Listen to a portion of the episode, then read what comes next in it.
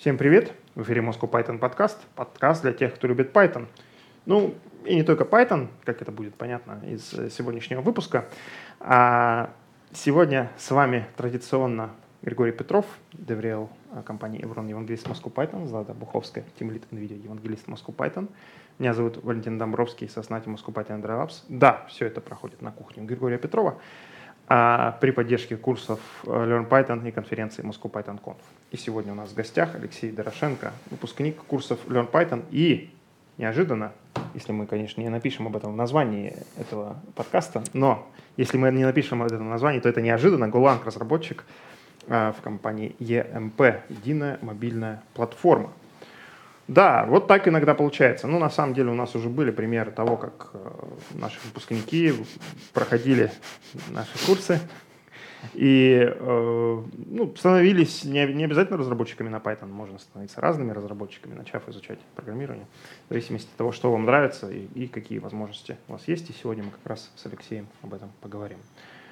А, ну, традиционный такой наш вступительный блок для э, тех гостей наших подкастов, кто является выпускником курсов. Расскажи, как, с чего вообще все началось? Как ты решил пойти в программирование? Ну, если начинать прям с самого, самого начала, угу. прям вообще издалека, то есть когда я был маленький, у родителей был очень хороший друг, физик-ядерщик дядя Женя его звали.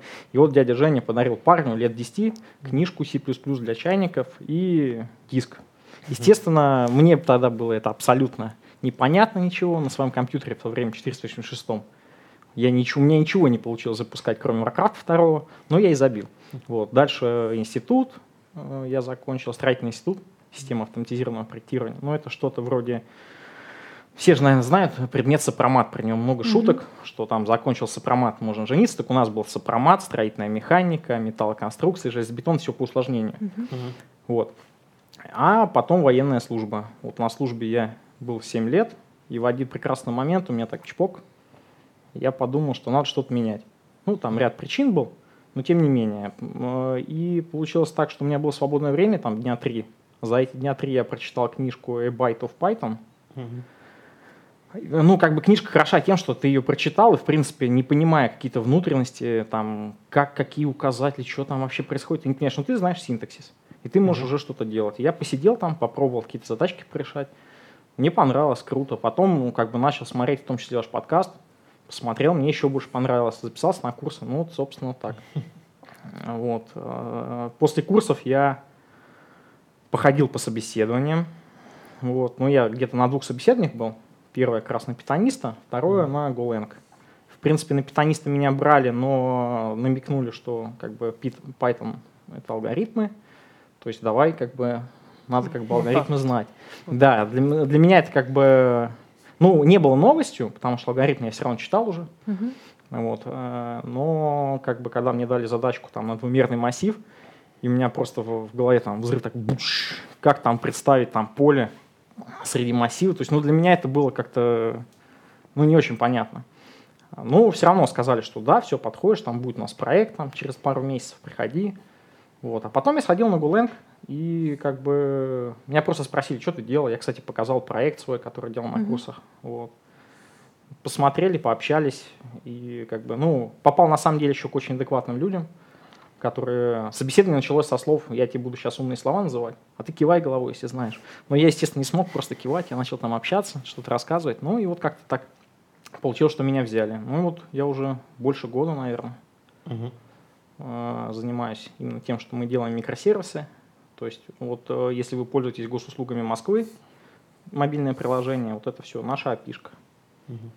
Ну, в целом, наверное, как-то так. А на курсах ты что делал? Ну, какой у тебя был проект? А, на, на курсах мы делали с товарищем э, бота Telegram, который ходил в Яндекс. А, точнее, не так.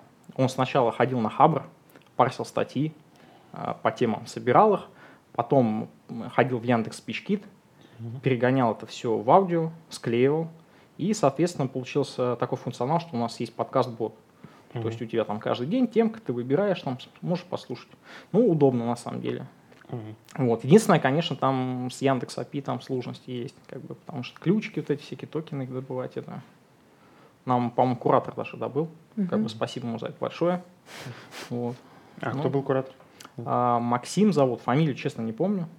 Ну, окей, да. Ну, Какой-то Максим. он такой бородатый, Бородатый Максим, как многие спасибо. питонисты. да. У Спасибо нас тебе. много кураторов. Да, А, кстати, Максим Леш, есть. вот этот вот э, Бородатый?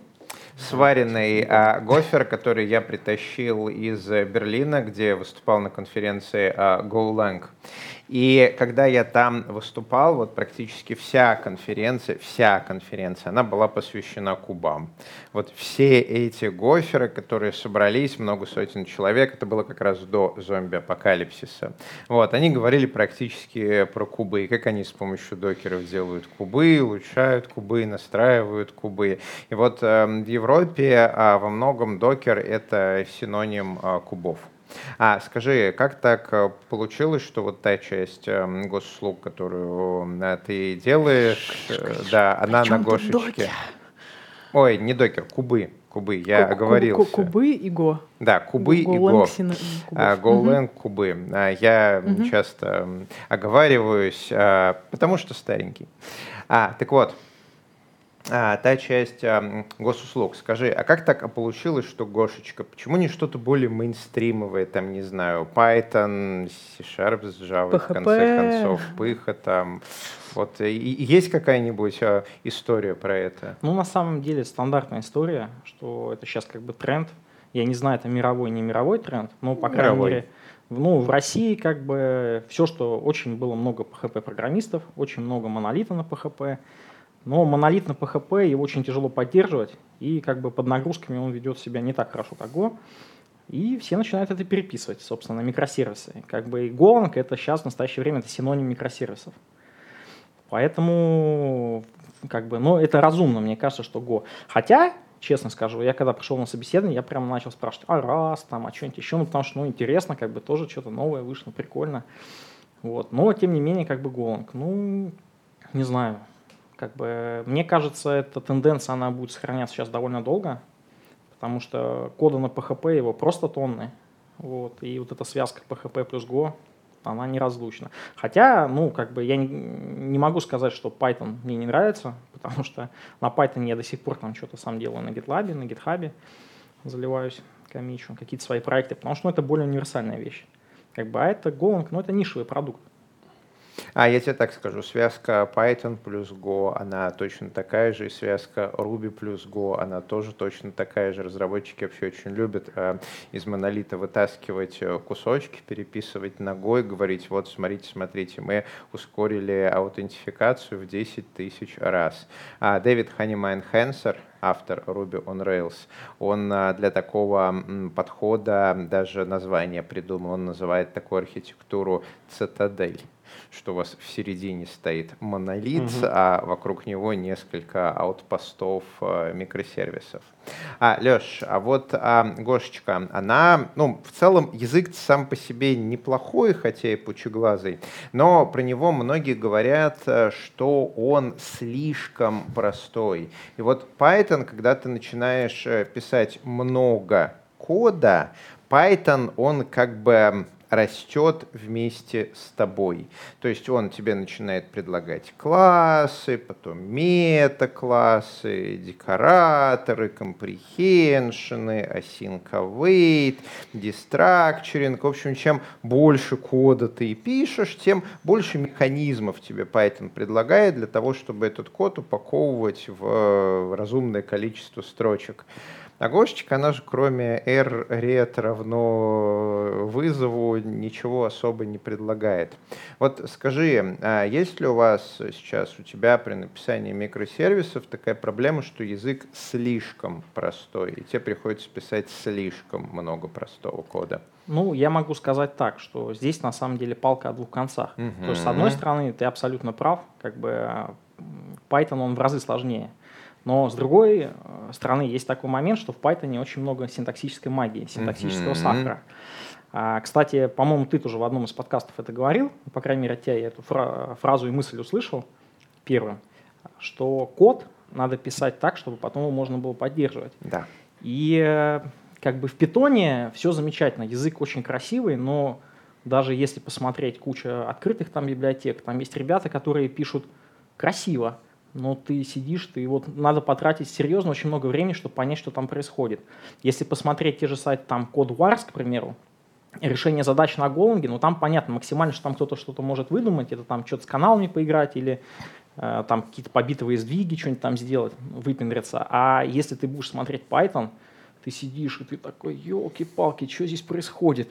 Как бы это минус, да. А, но то, что язык как бы Python, он более универсальный, более такой красивый, более, мне кажется, Python, он а, проще для первого изучения именно не человеком, не связанным с IT. Потому что ты как читаешь, так в принципе и пишешь, нет каких-то сложных концепций, как в Голанге, там какие-нибудь интерфейсы, там поинтеры, тебе вообще все равно, что это такое. А что касается Гонга, его проще поддерживать. То есть действительно ты пишешь больше кода, но зато ты вот любой человек из команды написал, там смотришь, в принципе, оно понятно.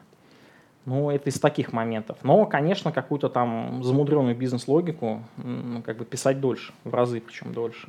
Слушай, но если ты говоришь, что понятно, то это хорошая оценка, потому что я, честно говоря, боялся ответа, что а, 10 тысяч строк на гошечке, это одна функция. Вот. Э, в целом, значит, э, норм. А давайте попробуем разобраться, как так получается. Вот смотрите, а Кубер и Go, почему, допустим, Кубер, это возвращаясь к цитадели с микросервисами, к понятности кода, к сложной бизнес-логике, почему Кубер не написан на питоне? Ну, есть одна очевидная причина и несколько менее очевидных. Ну, а, слушай, там на... А, ну, как, есть честный ответ – Угу. Кубер не написан на Python, потому что динамика сложных систем так сложилась. Есть ну, да. а, менее честные ответы, то есть можно как-то а, поиграть в Бога и попробовать а, развернуть историю к большому взрыву, да, и сказать, что Кубер это системная тулза. Что такое системная тулза? Это то, что ты используешь в качестве основания.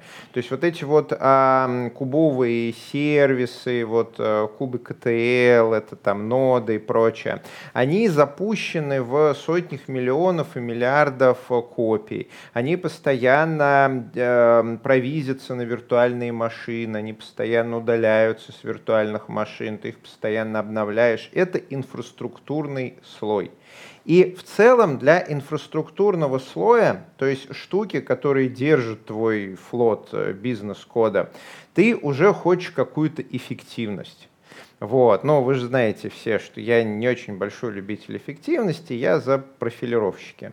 Но есть какие-то штуки, ниши, вот там драйвера, а, компьютерные игрушки, а, инфраструктурный слой – когда вы хотите, чтобы было очень быстро.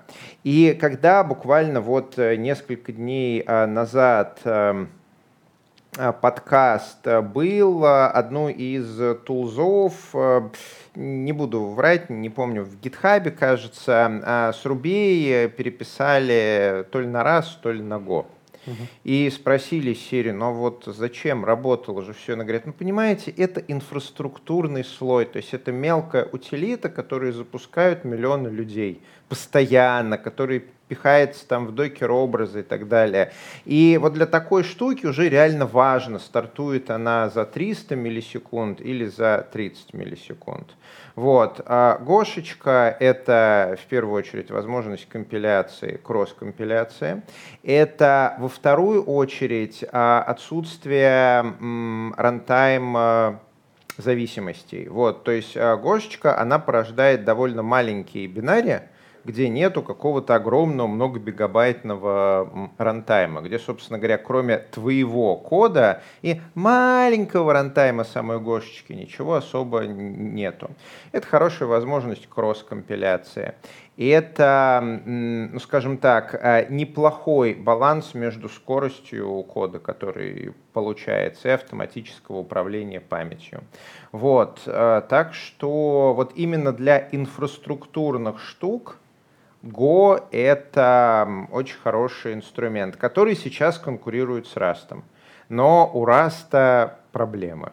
Смотри, то есть мы пришли к тому, что когда нам нужно делать сисколы, например, для того, чтобы байтики по сети посылать, это вот Go. Но когда нам нужно писать бизнес-логику, то Go уже не очень сильно подходит. Ква. Вот. Соответственно, но тем не менее есть как бы тренд, и как бы Алексей вот про это до нашего подкаста заметил, а, что как бы веб-разработка, она немножко так мигрирует в сторону Go. Ну, есть такой тренд. Части веб-разработки. Части. Вот. И а, как так получается? То есть веб-разработка, она порой связана с написанием довольно развесистой бизнес-логики. У нас вот недавно был выпуск, где мы обсуждали ДДД. Как раз-таки ДДД подразумевает развесистую бизнес-логику. А, но, тем не менее, веб-разработка мигрирует. И давайте разберемся, что же это за веб-разработка вот такая. Например, Алексей, что вы пишете? Вот, что Ну, это за... По сути, э, как сказать, это есть некий монолитный проект, если Мгм. у нас, например, ну, там что угодно, может быть, какой-нибудь ВКонтакте там, да. Мгм. Мгм. А, и в этом ВКонтакте на самом деле куча всяких подсистем, куча модулей. К примеру, Мгм. там какая-нибудь система генерации одноразовых паролей, Мгм. если тебе смс приходит. Вот поддерживать вот это все в рамках единого монолита, это довольно Мгм. сложно, потому что, во-первых, очень сложно обновиться в случае Мгм. чего-то. Если у тебя произошла ошибка, это вообще более страдания. А ми- микросервисная архитектура как раз-таки тебе помогает а, вот эти все куски внутри Мгм. большого продукта разделить на маленькие Мгм. и связать их некими артериями, венами, там, Мгм. какие-нибудь брокеры очередей, там, Мгм. Redis, Мгм. э, тьфу, ну, можно, в принципе, кстати, и Redis для этого, на самом деле, даже использовать. Kafka, там, Rabbit, что-нибудь Мгм. еще. И на самом деле это удобно, но еще есть как бы, почему как бы Go? Киллер фича на самом деле это каналы. То есть каналы, горутины, это, ну, это прям для веб-разработки, потому что, к примеру, до того, когда я а, устроился на работу, я Мгм. также писал, э, меня попросили товарищи а, небольшой проект, им надо было сделать, э, была какая-то биржа, что-то Binance, Мгм, по-моему, называлась, криптовалюты. Мгм. А, Ребята хотели на инсайдерской информации получать э, а, из телеграм-каналов, оперативно делать ставки, чтобы у них этот бот делал, э, дергать э, Binance именно API вот этой биржи Мгм. и делать ставки. Ну, на покупку, на продажу всяких э, биткоинов там, и друг- других криптовалют. Вот э, когда я пытался на питоне это синхронно сделать, мне прям Асинх- асинхронно. асинхронно, Мгм. конечно. И Мгм. пришлось как бы, ну, так заморочиться, на самом деле, чтобы вот этом всем разбираться, сидеть. А на Go ты проходишь как бы туториал, Мгм. Go туториал, и основные идеи канала Гру- Грутину, они, ну, становятся понятны. На самом деле, ну, как бы Go, он же много даже чего от питона взял. Просто Мгм. это именно такой, можно сказать, более развесистый питон для узких задач. Там же даже концепция вот этого GoFNT, это тот же Мгм. самый P8, просто оформленный в либу, когда у тебя весь код, он просто приводится к единому стандарту. Ну, А, вот смотри. Злата, а, Паша, а, а позволь я буквально... Алексей. два- да, Да, Леша, а, буквально 20 секунд, а то у меня мысль Подбирает? а, забудется, да, нет, забудется, просто забудется. А, когда ты упомянул, что а, в Python пришлось а, разбираться, это было связано с тем, что в Python асинхронность не то чтобы очень просто реализована или то, что скорости не хватало? А, ну, как понимаешь, на тот момент я о скорости особо не думал. Мгм. Вот, потому что, я не знаю, может быть, для кого-то будет секрет, но действительно сервисов, которые под нагрузкой живут, их ну, в мире, они, конечно, есть, но не, не прям, чтобы очень там Мгм. много. Для большинства задач хватит Python. Если посмотреть там бэчмарки какого-нибудь Django, как работает, ну, вполне сносно. И э, мне именно было тяжело понять концепцию саму. Мгм. А, И как бы, но во многом благодаря тому, что я понял концепцию на каких-нибудь там генераторах и так далее, как это сделать асинхронно, то есть какой-нибудь event loop, там как это все реализовать, я во многом понял, как работает асинхронность и в Голанге. То есть на самом деле это немножко завязано, но а, разница в том, то, что в Python ты должен это понять, а в Голанге ты можешь это использовать. Да. А, Я чу- чуть позже а, об этом еще поэволуичу. Злата, возвращаю микрофон. Ну, я хотела сказать, давайте попробуем провести какие-то параллели. Вот в Голенге, если так сильно упрощать, сильно упрощать, в Голенге у нас есть а, оператор Go и оператор Select. Мгм. Вот. Это две такие вещи, которые, а, из которых, в общем-то, конкуренция слеплена в Гошечке. А в Питоне у нас есть await, который, который на самом деле делает а, как бы Go и Select там у себя под капотом. Мгм.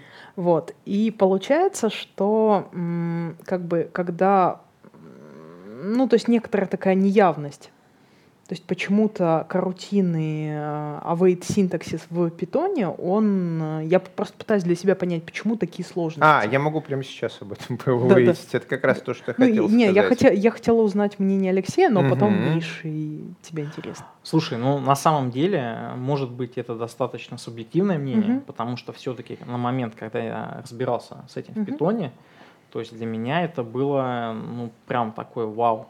Мгм. То есть я там буквально узнать, что такое конкурентность, там для Мгм, меня это мгм. уже было понять, что на самом-то деле, елки-палки, оно одновременно ничего не бывает, Мгм. если у тебя только ядер немного. И как бы, ну, возможно, я с этим это связываю. Мгм. Возможно, не хватило какого-то материала. Мгм. Потому что, ну, на питоне на самом деле очень, как бы тоже, кстати, плюс питону, то, что очень много материалов Мгм. как бы в интернете в свободном доступе. Может быть, не хватило материала, но как-то очень достаточно тяжело мне пришлось это понимать. Может быть, э, сложность была именно в пути, потому что я начал вот это осознание э, с генераторов. То есть Мгм. э, там асинхронность вся строилась ну, через ел там и так далее, вот Мгм. это все переключение. Э, Поэтому, Мгм. если честно, ответить мне достаточно сложно. Мгм. Возможно, как бы в Go показалось как раз-таки проще из-за того, что у меня уже был какой-то бэкэнд знаний на момент, когда я с этим столкнулся. Но, возможно, кстати, тоже благодаря тому, что а, в питоне ну, как-то я не встречал прям нормальных примеров использования async await. Мгм. А в том же самом готы, как бы, ну, если вот опять же повторюсь, Go туториал, который там Мгм. тебе сразу поэтапно, ну, там все там строчка, и задание, строчка, задание. Поэтому, если честно, ответить на вопрос мне сложно, но Мгм. я думаю, как-то вот комплекс вот этих причин. Просто есть э, всякие такие дебаты, они уже там много лет Мгм. в Python-сообществе на тему того, что конкуренции в питоне ее еще допиливать и допиливать напильником и напильником. Вот. И, собственно, это пытаются как-то сделать, и в некотором смысле вот э, языки, у которых это получилось раньше, и я не буду говорить, что лучше, просто раньше, а, типа Go, они в некотором смысле задают такой вот как бы темп. Или ноды. Ноды? Ноды. Node.js. Мгм. Node.js. А, тут а, на самом деле вопрос в Legacy, и это вопрос opt-in и opt-out.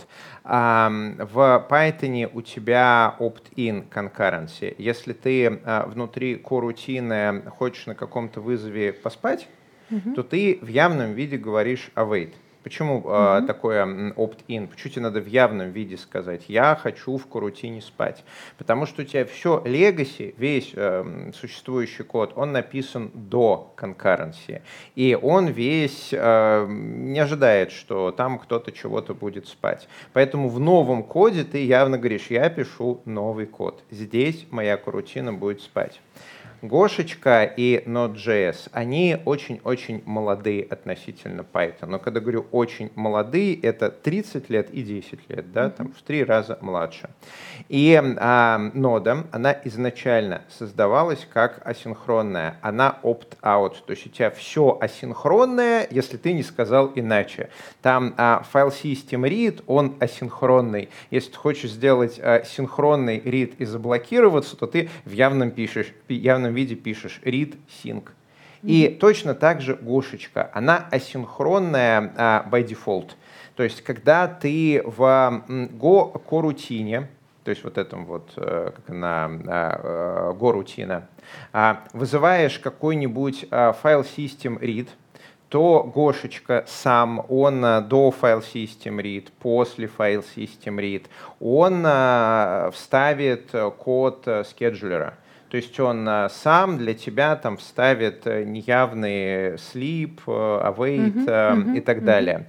Вот. А если ты при этом хочешь в Гошечке что-то вызвать блокирующее, то тебе в явном виде надо а, об этом написать.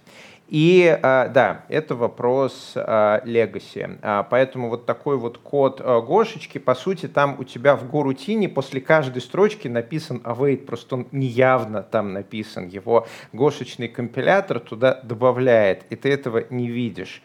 А какова цена таких штук?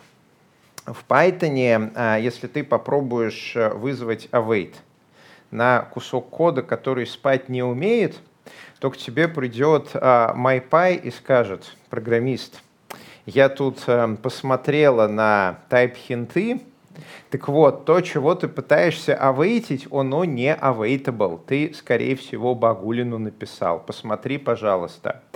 А Гошечка, она просто заблокирует один из а, потоков, который больше не будет э, переключать никакие контексты, эту корутину больше не будет спать, пока блокирующий код не вызовется.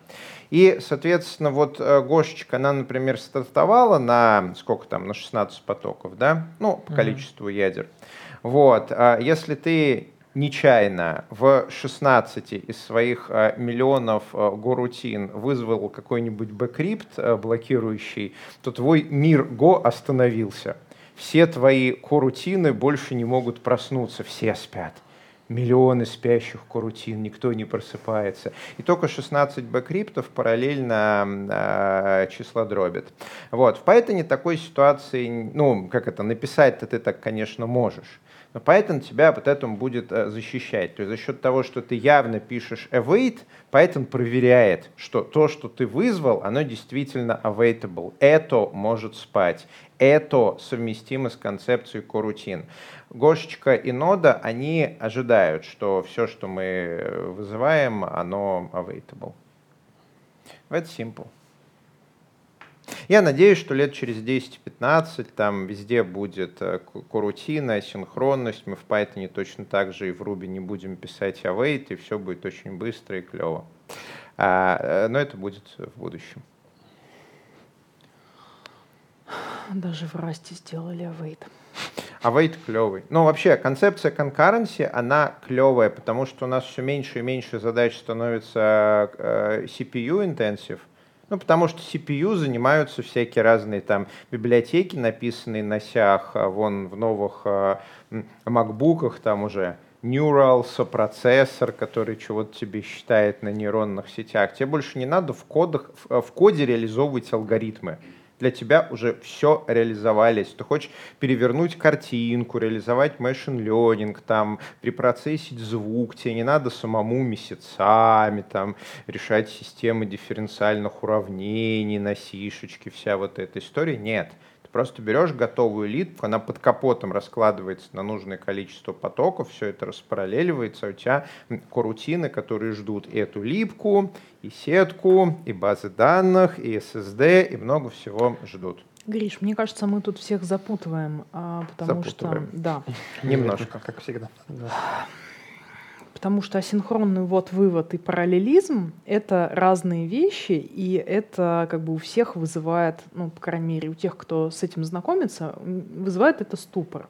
А, то есть даже как бы опытные разработчики, они видят, в общем, в питоне там await и такие думают, а, окей, я сейчас свою числодробилку разложу по карутинам, их поавейчу, и у меня все будет параллельно выполняться. Ну, то есть... Если числодробилка написана на C и под капотом раскладывает это в Fred Pool, то действительно будет параллельно выполняться. Да, да, но как бы а, на самом деле можно подсмеиваться над а, такими ошибками, а, но на самом деле это говорит о том, что у людей, у инженеров есть запрос на такую штуку. То есть им действительно нужна конкуренция, которая под капотом умеет и асинхронный вот вывод делать, и параллелизм да. еще. Ну, как это в Гошке сделано, в принципе. Да.